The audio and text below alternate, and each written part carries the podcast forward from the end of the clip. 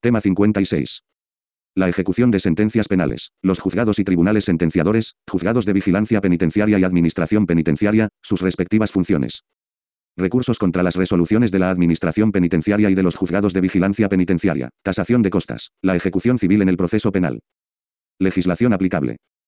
ARCS 239 a 246, 589 a 614, 983 a 999, 794 y 803 de la Lecrim Ley Orgánica 1, 1979, de 26 de septiembre, General Penitenciaria.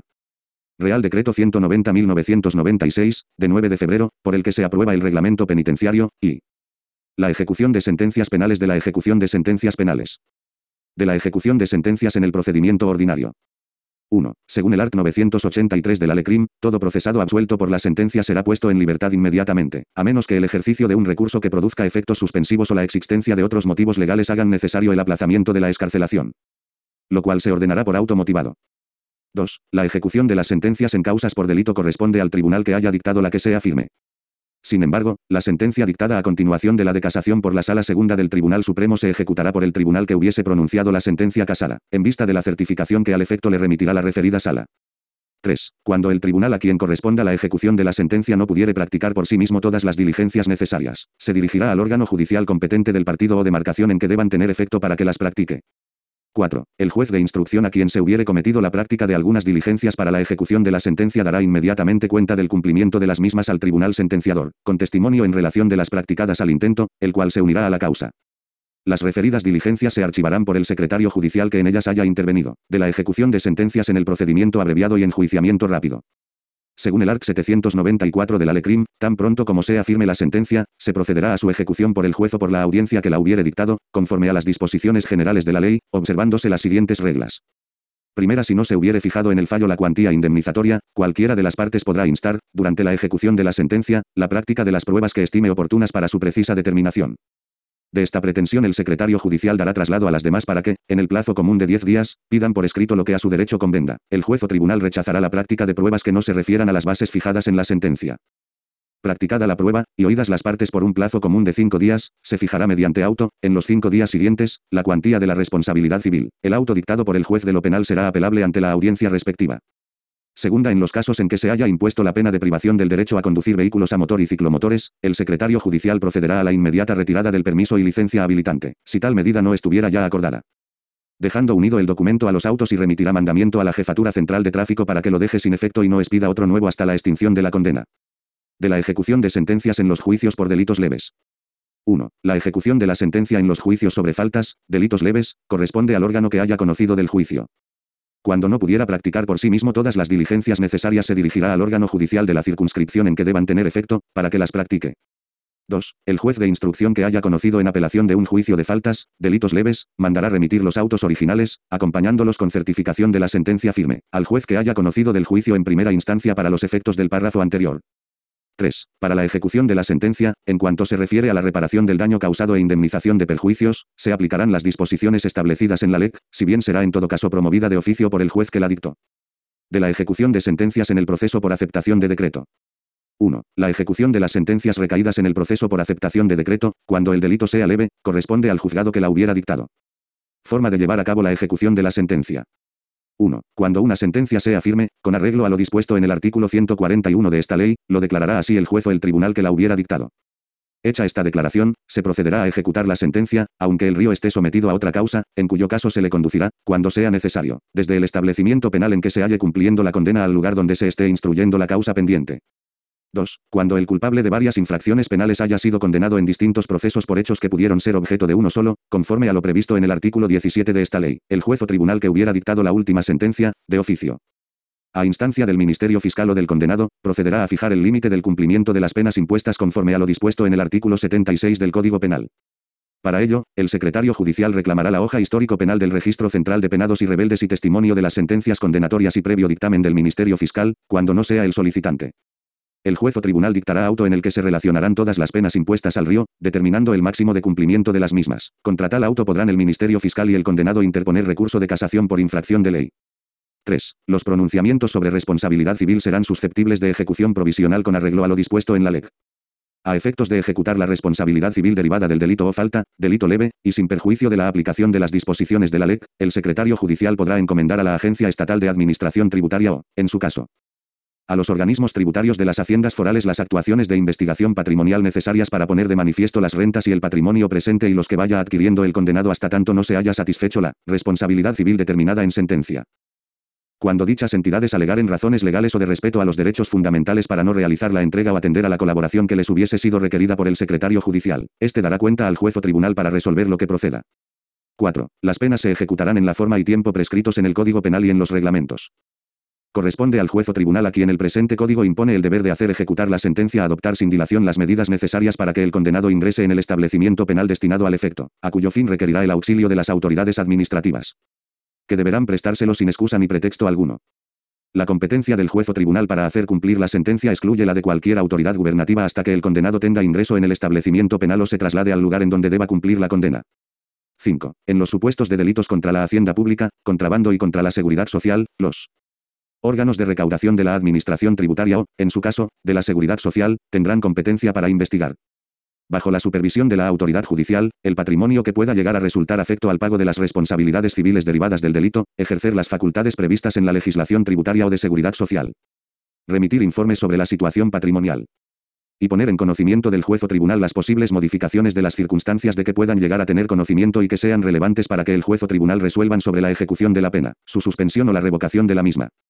Los tribunales ejercerán además las facultades de inspección que las leyes y reglamentos les atribuyan sobre la manera de cumplirse las penas. 6. Corresponde al secretario judicial impulsar el proceso de ejecución de la sentencia dictando al efecto las diligencias necesarias, sin perjuicio de la competencia del juez o tribunal para hacer cumplir la pena. El secretario judicial pondrá en conocimiento de los directamente ofendidos y perjudicados por el delito y, en su caso a los testigos, todas aquellas resoluciones relativas al penado que puedan afectar a su seguridad. 7. Las tercerías de dominio o de mejor derecho que puedan deducirse se sustanciarán y decidirán con sujeción a las disposiciones establecidas en la ley. Incidente ante la sospecha razonable de trastorno mental del río. 1. Según el art. 991 de la LECRIM, los confinados que se supongan en estado de demencia serán constituidos en observación. Instruyéndose al efecto por la comandancia del presidio, director del establecimiento penitenciario y dirección general de instituciones penitenciarias, en que aquellos se encuentren un expediente informativo de los hechos y motivos que hayan dado lugar a la sospecha de la demencia. En el que se consigne el primer juicio, o por lo menos la certificación de los facultativos que los hayan examinado y observado. 2. Consignada la gravedad de la sospecha, el comandante del presidio dará cuenta inmediatamente, con copia literal del expediente instruido, al presidente del tribunal sentenciador de que procedan los confinados. Sin perjuicio de ponerlo en conocimiento de la Dirección General de Establecimientos Penales. 3. El presidente pasará el expediente a que se refiere el punto anterior al tribunal sentenciador, el cual, con preferencia, oirá al fiscal y al acusador particular de la causa, si lo hubiere, y dándose intervención y audiencia al defensor del penado o nombrándosele de oficio para este caso si no lo tuviese, acordará la instrucción más amplia y formal sobre los hechos y el estado físico y moral de los pacientes, por los mismos medios legales de prueba que se hubieran empleado si el incidente hubiese ocurrido durante el seguimiento de la causa. Comisionando al efecto al juez de instrucción del partido en que se hallen los confinados. 4. Sustanciado el incidente a que se refieren los puntos anteriores en juicio contradictorio si hubiese oposición, y en forma ordinaria si no la hubiese, y después de oír las declaraciones juradas de los peritos en el arte de curar, y, en su caso, de la Academia de Medicina y Cirugía. Se dictará el fallo que proceda. El fallo se comunicará al comandante del presidio, quien, si se hubiese declarado la demencia, trasladará al penado demente al establecimiento que corresponda, todo sin perjuicio de cumplir con lo que el Código Penal previene si en cualquier tiempo el demente recobrase su juicio. De la ejecución de sentencias por delitos contra la hacienda pública. 1. En la ejecución de sentencias por delitos contra la hacienda pública la disconformidad del obligado al pago con las modificaciones que con arreglo a lo previsto en la Ley General Tributaria lleve a cabo la Administración Pública se pondrá de manifiesto al tribunal competente para la ejecución, en el plazo de 30 días desde su notificación.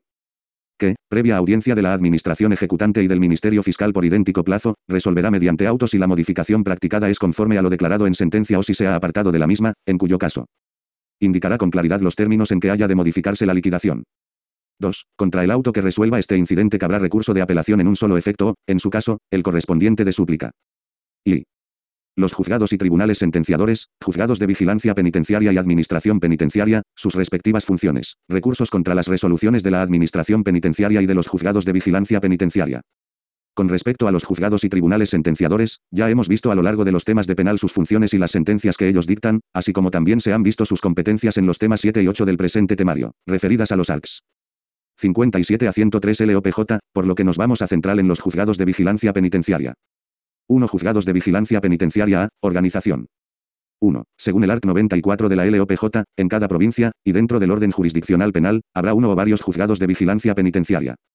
2. Podrán establecerse juzgados de vigilancia penitenciaria que extiendan su jurisdicción a dos o más provincias de la misma comunidad autónoma. 3. También podrán crearse juzgados de vigilancia penitenciaria cuya jurisdicción no se extienda a toda la provincia. 4. El cargo de juez de vigilancia penitenciaria será compatible con el desempeño de un órgano del orden jurisdiccional penal. 5. El número de juzgados de vigilancia penitenciaria se determinará en la ley de planta, atendiendo principalmente a los establecimientos penitenciarios existentes y a la clase de estos. 6. El Gobierno establecerá la sede de estos juzgados, previa audiencia de la comunidad autónoma afectada y del Consejo General del Poder Judicial. 7. En la Villa de Madrid, con jurisdicción en toda España, habrá uno o varios juzgados centrales de vigilancia penitenciaria. B. Composición.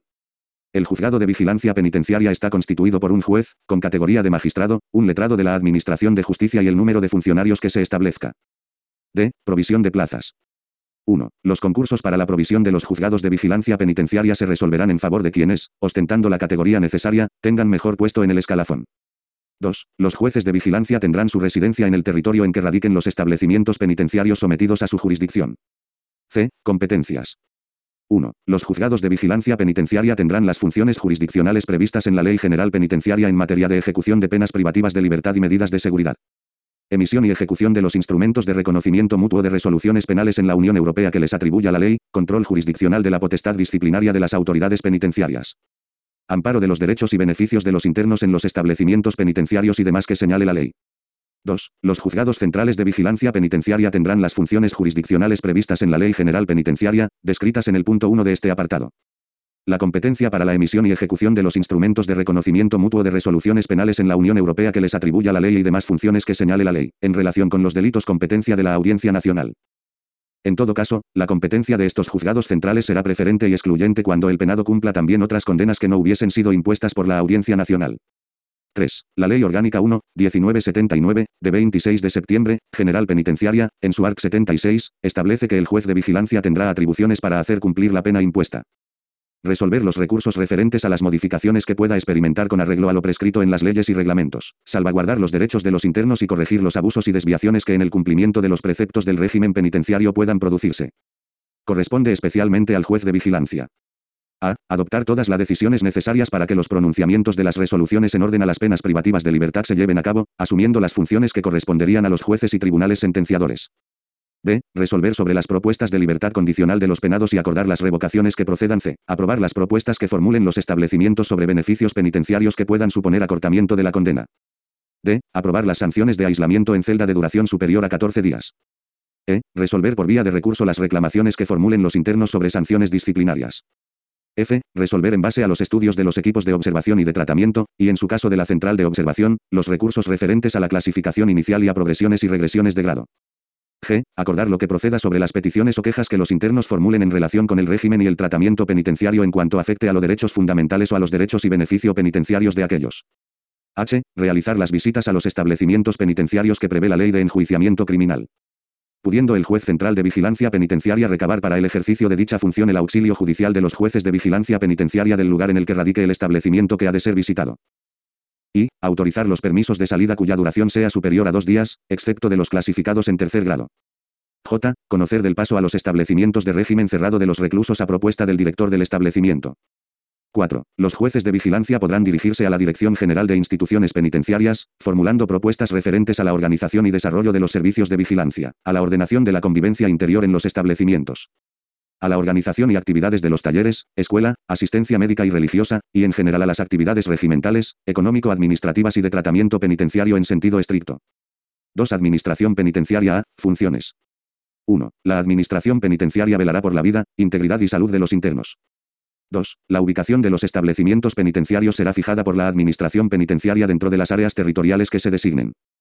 En todo caso, se procurará que cada una cuente con el número suficiente de aquellos para satisfacer las necesidades penitenciarias y evitar el desarraigo social de los penados. Los establecimientos penitenciarios no deberán acoger más de 350 internos por unidad 3. La Administración penitenciaria velará para que los establecimientos sean dotados de los medios materiales y personales necesarios que aseguren el mantenimiento, desarrollo y cumplimiento de sus fines 4. Se permitirá a los internos la adquisición por su propia cuenta de productos alimenticios y de consumo dentro de los límites reglamentariamente fijados. La venta de dichos productos será gestionada directamente por la Administración Penitenciaria o por empresas concesionarias. Los precios se controlarán por la autoridad competente y, en ningún caso, podrán ser superiores a los que rijan en la localidad en que se haya ubicado el establecimiento. Los internos participarán también en el control de calidad y precios de los productos vendidos en el centro. 5. La dirección y el control de las actividades desarrolladas en régimen laboral dentro de los establecimientos corresponderá a la Administración Penitenciaria. 6. La Administración Penitenciaria celebrará los convenios precisos con entidades públicas y privadas con el fin de potenciar al máximo el desarrollo de la relación materno, filial y de la formación de la personalidad del niño dentro de la especial circunstancia determinada por el cumplimiento por la madre de la pena privativa de libertad 7. La Administración Penitenciaria fomentará el interés de los internos por el estudio y dará las máximas facilidades para que aquellos que no puedan seguir los cursos en el exterior lo hagan por correspondencia, radio o televisión. 8. Para que los internos puedan acceder al servicio público de la educación universitaria será necesario que la Administración Penitenciaria suscriba, previos los informes de ámbito educativo que se estimen pertinentes, los oportunos convenios con universidades públicas. Dichos convenios garantizarán que la enseñanza se imparte en las condiciones y con el rigor y la calidad inherentes a este tipo de estudios, adaptando, en lo que sea preciso, la metodología pedagógica a las especiales circunstancias que concurren en el ámbito penitenciario. La alteración del régimen y estructura de la enseñanza o de la asistencia educativa a los internos prevista en los convenios aludidos, así como cualesquiera otras modificaciones, prórrogas o extensión de aquellos a nuevas partes firmantes o sujetos. Deberán ser autorizados por la Administración Penitenciaria. 9. La Administración Penitenciaria elaborará programas específicos para las personas internas que hayan sido condenadas por delitos relacionados con la violencia contra la infancia y adolescencia, al objeto de desarrollar en ellos una actitud de respeto hacia los derechos de niños, niñas y adolescentes, en los términos que se determinen reglamentariamente. B. Organización.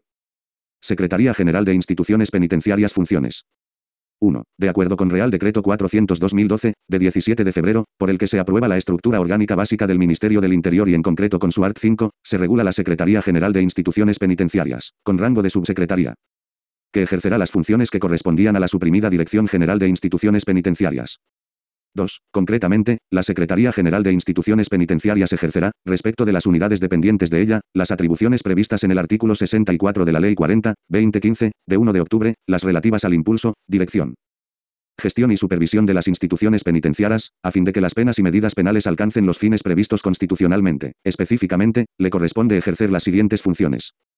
A. La Dirección Superior del Ejercicio de las competencias asignadas a la Dirección General de Ejecución Penal y Reinserción Social en materia de gestión regimental y tratamental de los centros penitenciarios, medio abierto, medidas alternativas y sanidad penitenciaria.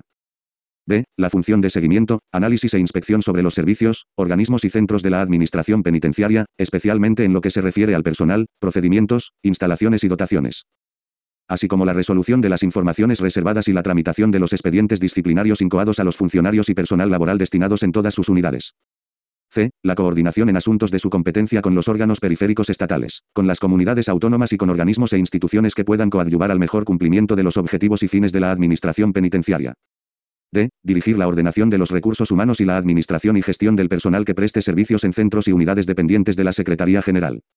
E. La dirección de la gestión económica y financiera de la Secretaría General, así como las propuestas de revisión del Plan de Infraestructuras Penitenciarias y las relaciones con la Sociedad de Infraestructuras y Equipamientos Penitenciarios y de la Seguridad del Estado, SME. Sociedad Anónima. F. La planificación y ordenación normativa de las instituciones penitenciarias. G. Promover el cumplimiento de los principios y valores institucionales y de la ética profesional del personal de la institución penitenciaria o que preste sus servicios en ella, del mismo modo, impulsar las políticas de igualdad y de prevención del acoso sexual o por razón de sexo así como respecto del acoso laboral. H. Cualesquiera otras competencias que le atribuya la legislación vigente. Estructura. La Secretaría General de Instituciones Penitenciarias se estructura en la Dirección General de Ejecución Penal y Reinserción Social y en los siguientes órganos directivos con nivel orgánico de Subdirección General. A. La Subdirección General de Relaciones Institucionales y Coordinación Territorial B. La Subdirección General de Recursos Humanos. C. La Subdirección General de Planificación y Gestión Económica D. La Subdirección General General de Análisis e Inspección. Se adscribe a la Secretaría General la entidad de Derecho Público Trabajo Penitenciario y Formación para el Empleo, que ejercerá sus funciones de acuerdo con lo dispuesto en el Real Decreto 122-2015, de 27 de febrero, por el que se aprueba su estatuto. Corresponde al titular de la Secretaría General la presidencia de la entidad. 3. Establecimiento penitenciario. A. De la organización de los centros penitenciarios estructura. El Real Decreto 190.996, de 9 de febrero, por el que se aprueba el reglamento penitenciario, dispone en su art 265 que en cada establecimiento penitenciario existirán los siguientes órganos colegiados. A. Consejo de Dirección. B. Junta de Tratamiento, que tendrá a su disposición, como unidades de estudio, propuesta y ejecución, el equipo o equipos técnicos necesarios. C. Comisión Disciplinaria D. Junta Económico-Administrativa. 2. Las funciones de coordinación entre los diferentes órganos colegiados corresponden al director del establecimiento. 3. Las comunidades autónomas con competencias ejecutivas en materia penitenciaria, en virtud de su potestad de autoorganización. Podrán establecer los órganos colegiados y unipersonales que consideren convenientes para ordenar la gestión de los centros penitenciarios que dependan de las mismas. 4. En los hospitales psiquiátricos penitenciarios solo existirán el Consejo de Dirección, cuya composición se determinará por las normas de desarrollo de este reglamento, la Junta Económico-Administrativa y los equipos multidisciplinares necesarios. 5. Cuando en algún centro penitenciario las necesidades o la cobertura de puestos de trabajo existente en el mismo no permitan alcanzar la composición de los diferentes órganos colegiados. Se adaptará la composición de aquellos a las mismas o a los puestos de trabajo que existan en el establecimiento conforme se determine en las normas de desarrollo de este reglamento. 6. Los centros de inserción social podrán integrarse orgánica y funcionalmente en un centro penitenciario o tener la consideración de centro penitenciario autónomo. La Administración Penitenciaria determinará en la orden de creación de cada centro de inserción social su integración en un centro penitenciario o su consideración como centro penitenciario autónomo, así como los órganos correspondientes. Eficacia de los acuerdos. 1. La eficacia de los acuerdos de los órganos colegiados del establecimiento, con la excepción de los adoptados por la comisión disciplinaria, quedará demorada hasta que se produzca la aprobación por el director del centro. En el caso de que su valoración fuera negativa por estimar que los acuerdos adoptados perjudican gravemente el régimen del centro o conculcan la legislación, el reglamento penitenciario o las circulares. Instrucciones u órdenes de servicio dictadas por los órganos directivos de la Administración Penitenciaria correspondiente, continuarán sin producir efectos hasta la aprobación superior, en su caso, del centro directivo. 2. Los acuerdos de los órganos colegiados que hayan sido confirmados total o parcialmente por el juez de vigilancia penitenciaria, directamente o en vía de recurso, no podrán demorar su eficacia, ni ser revocados o anulados por decisión administrativa. Régimen jurídico de los órganos colegiados. 1. Las normas de funcionamiento de los órganos colegiados se ajustarán a lo establecido en la Ley 40, 2015, de 1 de octubre, de régimen jurídico del sector público, sin perjuicio de las peculiaridades organizativas de las comunidades autónomas con competencias ejecutivas en materia penitenciaria. 2. Los órganos colegiados de los centros penitenciarios se integrarán en la estructura jerárquica de la administración penitenciaria correspondiente, pudiendo ser objeto de recurso ordinario ante el centro directivo los acuerdos definitivos adoptados por los mismos excluidos aquellos que hayan adquirido su eficacia por la aprobación superior del centro directivo, salvo cuando, conforme a lo establecido en la Ley Orgánica General Penitenciaria, se trate de propuestas cuya resolución o aprobación corresponda al juez de vigilancia o versen sobre sanciones disciplinarias de los internos, cuya impugnación se efectuará directamente ante el juez de vigilancia penitenciaria. 3. Los miembros de los órganos colegiados de los establecimientos penitenciarios no podrán abstenerse en las votaciones, aunque podrán formular votos particulares que se incorporarán al acuerdo adoptado. 4. Los votos del presidente, que serán dirimentes en caso de empate, y de los miembros de los órganos colegiados de los centros penitenciarios tienen carácter personal e indelegable.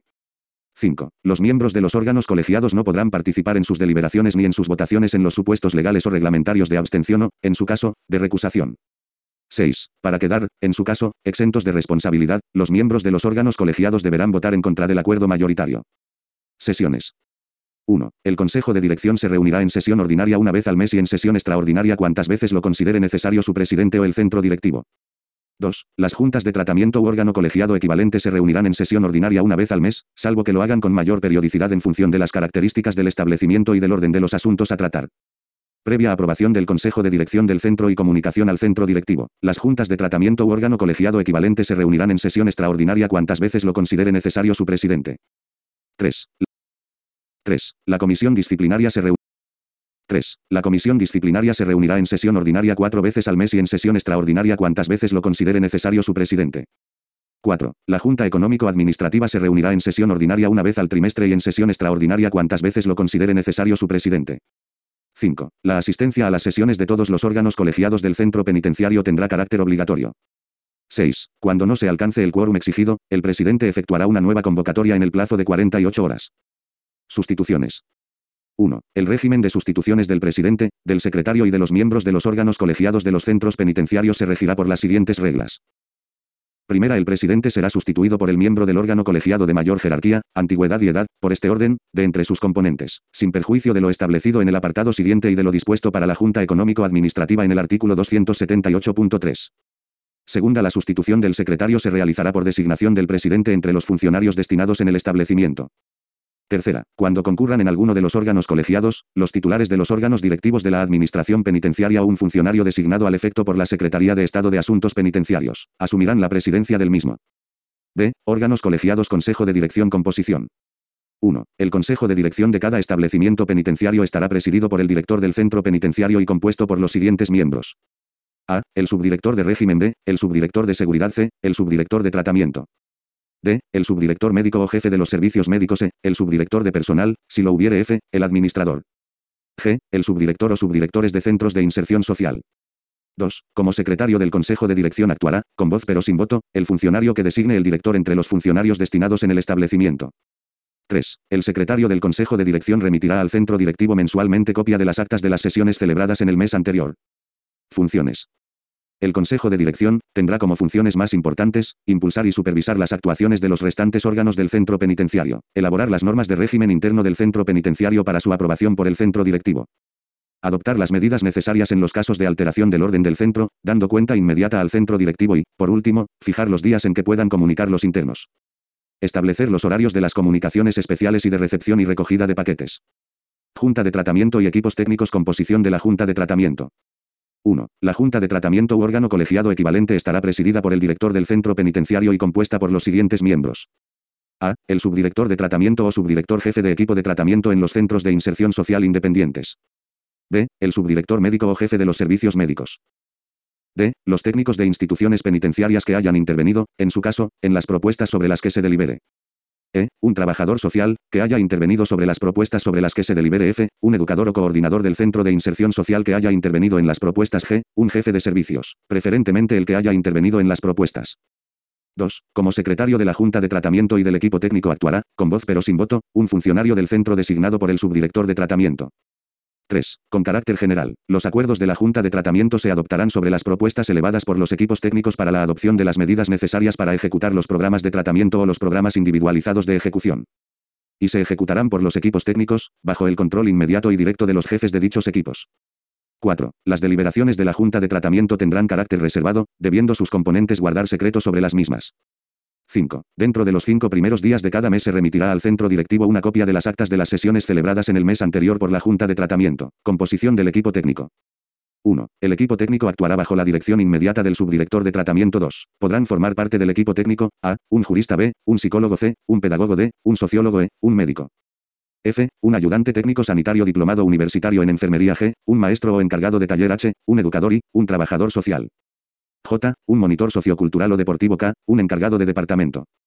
3. En función de las características del establecimiento, del número de internos y de los empleados públicos penitenciarios existentes, el Consejo de Dirección del Centro fijará el número de equipos técnicos del establecimiento penitenciario y determinará su organización.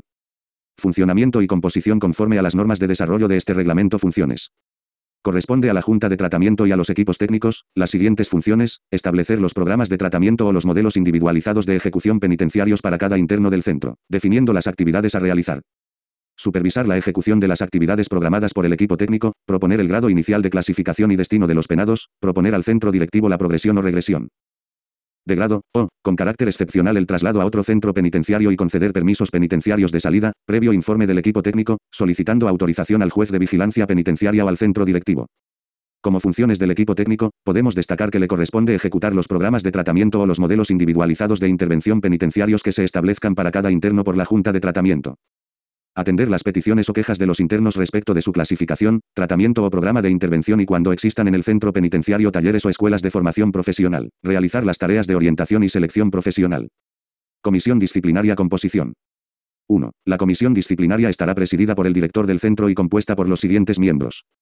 A. El subdirector de régimen B, el subdirector de seguridad C, un jurista del establecimiento D, un jefe de servicios. E. Un funcionario de la plantilla del centro penitenciario. 2. Los miembros de los párrafos D y E, jefe de servicios y funcionario, se elegirán anualmente por los empleados públicos del centro penitenciario, en la forma que se determine por resolución del centro directivo. 3. Como secretario de la comisión disciplinaria actuará, con voz pero sin voto, un funcionario designado por el director de entre los destinados en el centro penitenciario. Funciones. A la comisión disciplinaria le corresponde resolver los expedientes disciplinarios instruidos a los internos por la comisión de las infracciones muy graves o graves, ejercer la potestad disciplinaria penitenciaria y acordar la concesión de recompensas que procedan a los internos. Sin perjuicio de la competencia del director para la imposición de sanciones por faltas leves y de las atribuciones de los jueces de vigilancia penitenciaria. Junta Económico-Administrativa Composición. 1. La Junta Económico-Administrativa estará presidida por el director del centro y se compondrá de los siguientes miembros. A. El administrador. B. El subdirector médico o jefe de los servicios médicos C. El subdirector de personal, si lo hubiere. D. El coordinador de formación ocupacional y producción o el coordinador de los servicios sociales, cuando sean convocados por el director. E. Un jurista del centro. 2. Como secretario de la Junta Económico-Administrativa actuará, con voz pero sin voto, el funcionario que designe el director entre los destinados en el establecimiento. 3. El sustituto del director en la presidencia de la Junta Económico-Administrativa será el administrador del centro penitenciario. Funciones. Es el órgano encargado de la supervisión de la gestión de personal, económico-administrativa, presupuestaria y contable del establecimiento. C. Órganos unipersonales el director. Ostenta la representación del centro directivo y de los órganos colegiados del establecimiento que presida, y es el obligado, en primer término, a cumplir y hacer cumplir las leyes, reglamentos y disposiciones en general, y especialmente las que hacen referencia al servicio. Además, dirige, coordina y supervisa las directrices del centro directivo relativas a la organización de los diferentes servicios de tratamiento, régimen, sanidad, personal y gestión económica administrativa. Correspondiéndole inspeccionarlos y corregir cualquier falta que observare en los mismos. Los subdirectores. Son los responsables de la organización y gestión ordinaria de los servicios que tenga atribuido su puesto de trabajo, bajo la supervisión y dirección del director, debiendo de realizar también las funciones que éste les encomiende, de acuerdo con sus instrucciones. El administrador. Tendrá rango de subdirector y dirige los servicios administrativos del establecimiento, sin perjuicio de la supervisión del director. El jefe de servicios. Es el encargado de la coordinación de los servicios del área de vigilancia bajo la dirección y supervisión de los mandos del centro y, en consecuencia, adoptará provisionalmente las medidas indispensables para mantener el orden y el buen funcionamiento de los servicios. Dando cuenta de ellas al director. Suplencias. 1. En los supuestos de vacante, ausencia o enfermedad del director, el centro directivo, mediante resolución motivada, designará su suplente entre los subdirectores del centro penitenciario. 2. En los supuestos de vacante, ausencia o enfermedad del administrador, y cuando no se designe suplente por el órgano competente para su nombramiento, el director dictará resolución expresa designando suplente de este entre los funcionarios destinados en el centro. Que ejercerá todas sus funciones excepto las del turno de incidencias. Funcionarios. 1. Para el desempeño de las funciones que le están encomendadas la Administración Penitenciaria contará con el personal necesario y debidamente cualificado. 2. Los funcionarios penitenciarios tendrán la condición de funcionarios públicos, con los derechos, deberes e incompatibilidades regulados por la legislación general de funcionarios civiles de la Administración del Estado. En el ejercicio de sus funciones se atenderá al principio de imparcialidad política, de conformidad con las normas constitucionales. 3. La selección y, en su caso, el ascenso de los funcionarios penitenciarios se ajustará a los mismos procedimientos establecidos en el Estatuto de la Función Pública. 4. Antes de iniciar su actividad, los funcionarios penitenciarios deberán recibir la formación específica, tanto teórica como práctica, en el centro oficial adecuado que reglamentariamente se determine. 4. Recursos contra las resoluciones de la Administración Penitenciaria y de los juzgados de vigilancia penitenciaria. Información, quejas y recursos información. 1. Los internos recibirán a su ingreso información escrita sobre sus derechos y deberes, el régimen del establecimiento, las normas disciplinarias y los medios para formular peticiones, quejas y recursos. Con este fin, se les entregará un ejemplar de la cartilla o folleto informativo general y de las normas de régimen interior del centro penitenciario de que se trate. Que el centro directivo de la Administración Penitenciaria correspondiente editará necesariamente en castellano y en la lengua cooficial de la comunidad autónoma donde radique el centro penitenciario. 2. A los internos extranjeros se les informará, además, de la posibilidad de solicitar la aplicación de tratados o convenios internacionales suscritos por España para el traslado a otros países de personas condenadas. Así como de la sustitución de las penas impuestas o a imponer por la medida de expulsión del territorio nacional, en los casos y con las condiciones previstas por las leyes. Igualmente, se les facilitará la dirección y el número de teléfono de la representación diplomática acreditada en España del país correspondiente. 3. A estos efectos, el mencionado centro directivo procurará editar folletos de referencia en aquellos idiomas de grupos significativos de internos extranjeros en los establecimientos españoles. A los extranjeros que desconozcan los idiomas en que se encuentre editado el folleto se les hará una traducción oral de su contenido por los funcionarios o internos que conozcan la lengua del interesado y, si fuese necesario, se recabará la colaboración de los servicios consulares del Estado a que aquel pertenezca. 4. En todo caso, a aquellos internos españoles o extranjeros que no puedan entender la información proporcionada por escrito, les será facilitada la misma por otro medio adecuado. 5. En el Departamento de Ingresos y en la biblioteca de cada establecimiento habrá, a disposición de los internos, varios ejemplares de la Ley Orgánica General Penitenciaria, del Reglamento Penitenciario y de las normas de régimen interior del centro. La Administración procurará proporcionar a los internos extranjeros textos de la Ley Orgánica General Penitenciaria y de su reglamento de desarrollo en la lengua propia de su país de origen, a cuyo fin recabará la colaboración de las autoridades diplomáticas correspondientes. Peticiones y quejas ante la Administración Penitenciaria. 1. Todo interno tiene derecho a formular, verbalmente o por escrito, peticiones y quejas sobre materias que sean competencia de la Administración Penitenciaria, pudiendo presentarlas, si así lo prefiere el interesado, en sobrecerrado, que se entregará bajo recibo. 2. Dichas peticiones y quejas podrán ser formuladas ante el funcionario encargado de la dependencia que al interno corresponda, ante el jefe de servicios o ante el director del centro o quien legalmente le sustituya. El director o quien éste determine habrán de adoptar las medidas oportunas o recabar los informes que estimen convenientes y, en todo caso, hacer llegar aquellas a las autoridades u organismos competentes para resolverlas. 3. Las peticiones y quejas que formulen los internos quedarán registradas y las resoluciones que se adopten al respecto se notificarán por escrito a los interesados, con expresión de los recursos que procedan, plazos para interponerlos y órganos ante los que se han de presentar. 4. Asimismo, los internos podrán dirigir peticiones y quejas al defensor del pueblo, que no podrán ser objeto de censura de ningún tipo.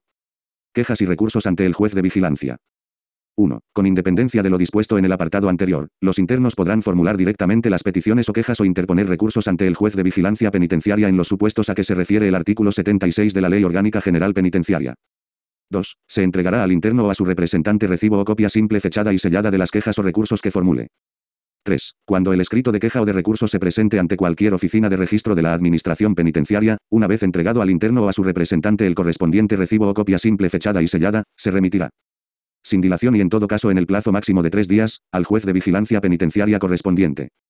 Recursos contra las resoluciones de los juzgados de vigilancia penitenciaria.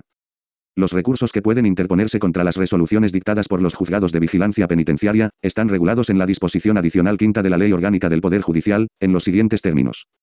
Recurso de reforma. El recurso de reforma podrá interponerse contra todos los autos del juez de vigilancia penitenciaria. Recurso de apelación. 1. Las resoluciones del juez de vigilancia penitenciaria en materia de ejecución de penas serán recurribles en apelación ante el tribunal sentenciador. Excepto cuando se hayan dictado resolviendo un recurso de apelación contra resolución administrativa que no se refiera a la clasificación del penado. En el caso de que el penado se halle cumpliendo varias penas, la competencia para resolver el recurso corresponderá al juzgado o tribunal que haya impuesto la pena privativa de libertad más grave. Y en el supuesto de que coincida que varios juzgados o tribunales hubieran impuesto pena de igual gravedad, la competencia corresponderá al que de ellos la hubiera impuesto en último lugar. 2. Las resoluciones del juez de vigilancia penitenciaria en lo referente al régimen penitenciario y demás materias no comprendidas en el apartado anterior serán recurribles en apelación siempre que no se hayan dictado resolviendo un recurso de apelación contra. Resolución administrativa. Conocerá de la apelación la audiencia provincial que corresponda, por estar situado dentro de su demarcación el establecimiento penitenciario. 3. Cuando la resolución objeto del recurso de apelación se refiera a materia de clasificación de penados o concesión de la libertad condicional y pueda dar lugar a la escarcelación del interno, siempre y cuando se trate de condenados por delitos graves. El recurso tendrá efecto suspensivo que impedirá la puesta en libertad del condenado hasta la resolución del recurso o, en su caso, hasta que la audiencia provincial o la audiencia nacional se haya pronunciado sobre la suspensión.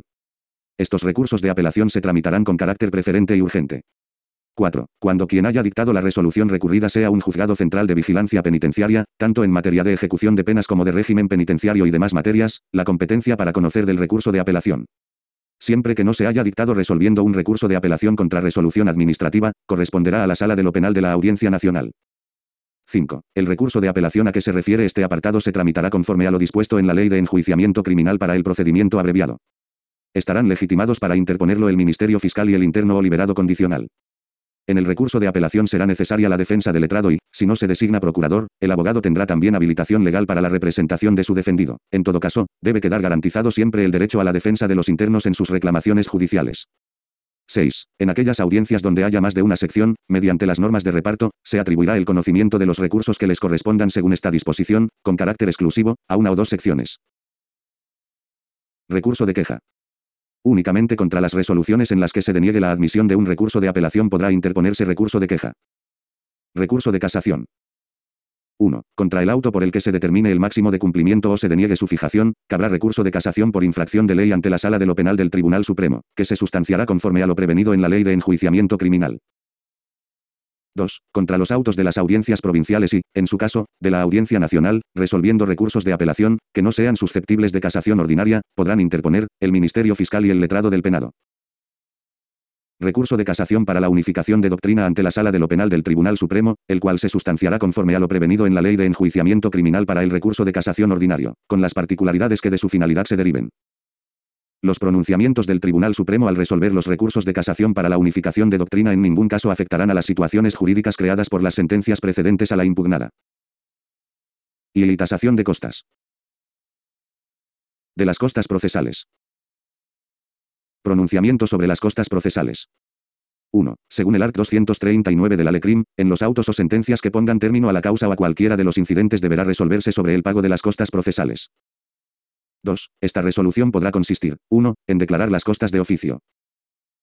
2. En condenar a su pago a los procesados, señalando la parte proporcional de que cada uno de ellos deba responder, si fuesen varios. No se impondrán nunca las costas a los procesados que fueren absueltos 3, en condenar a su pago al querellante particular o actor civil. Serán estos condenados al pago de las costas cuando resultare de las actuaciones que han obrado con temeridad o mala fe. Contenido de las costas procesales 1. Las costas consistirán 1. En el reintegro del papel sellado empleado en la causa 2. En el pago de los derechos de arancel. 3. En el de los honorarios devengados por los abogados y peritos.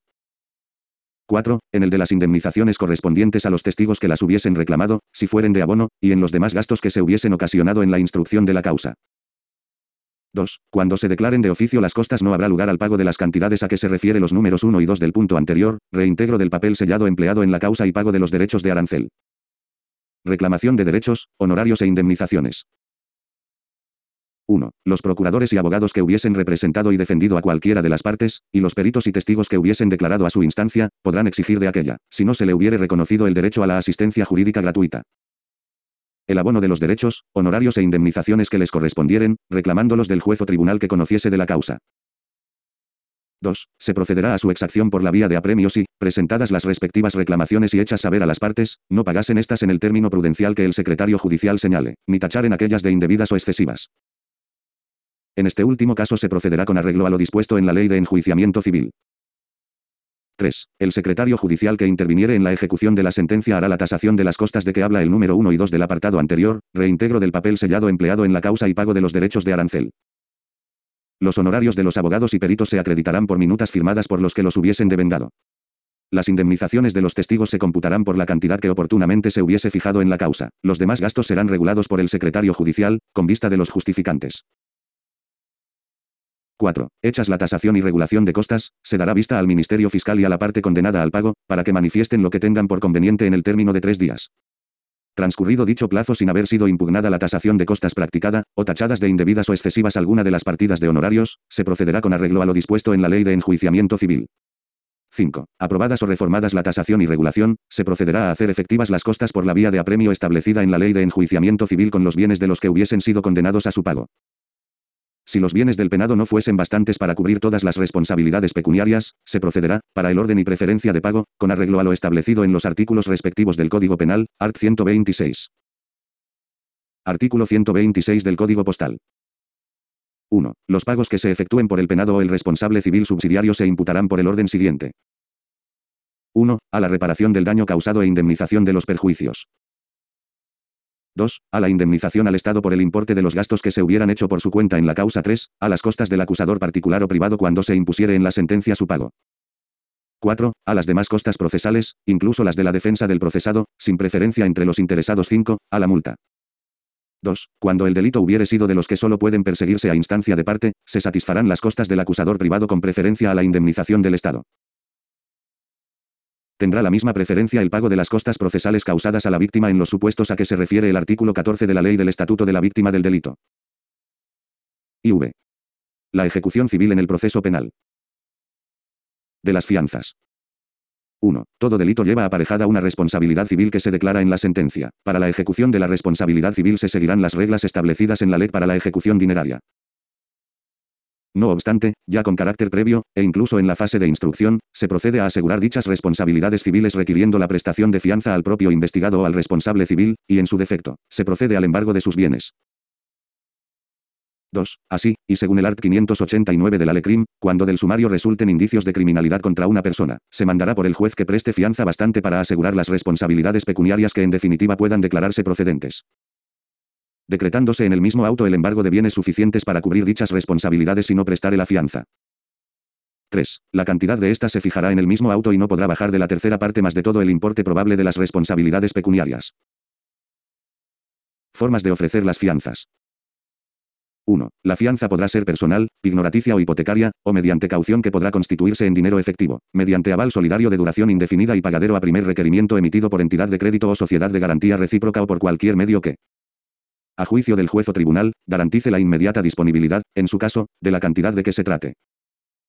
2. Podrá ser fiador personal todo español de buena conducta y avecindado dentro del territorio del tribunal que esté en el pleno goce de los derechos civiles y políticos y venda pagando con tres años de anticipación una contribución que, a juicio del instructor, corresponda a la propiedad de bienes o al ejercicio de industria, suficientes para acreditar su arraigo y su solvencia para el pago de las responsabilidades que eventualmente puedan exigirse.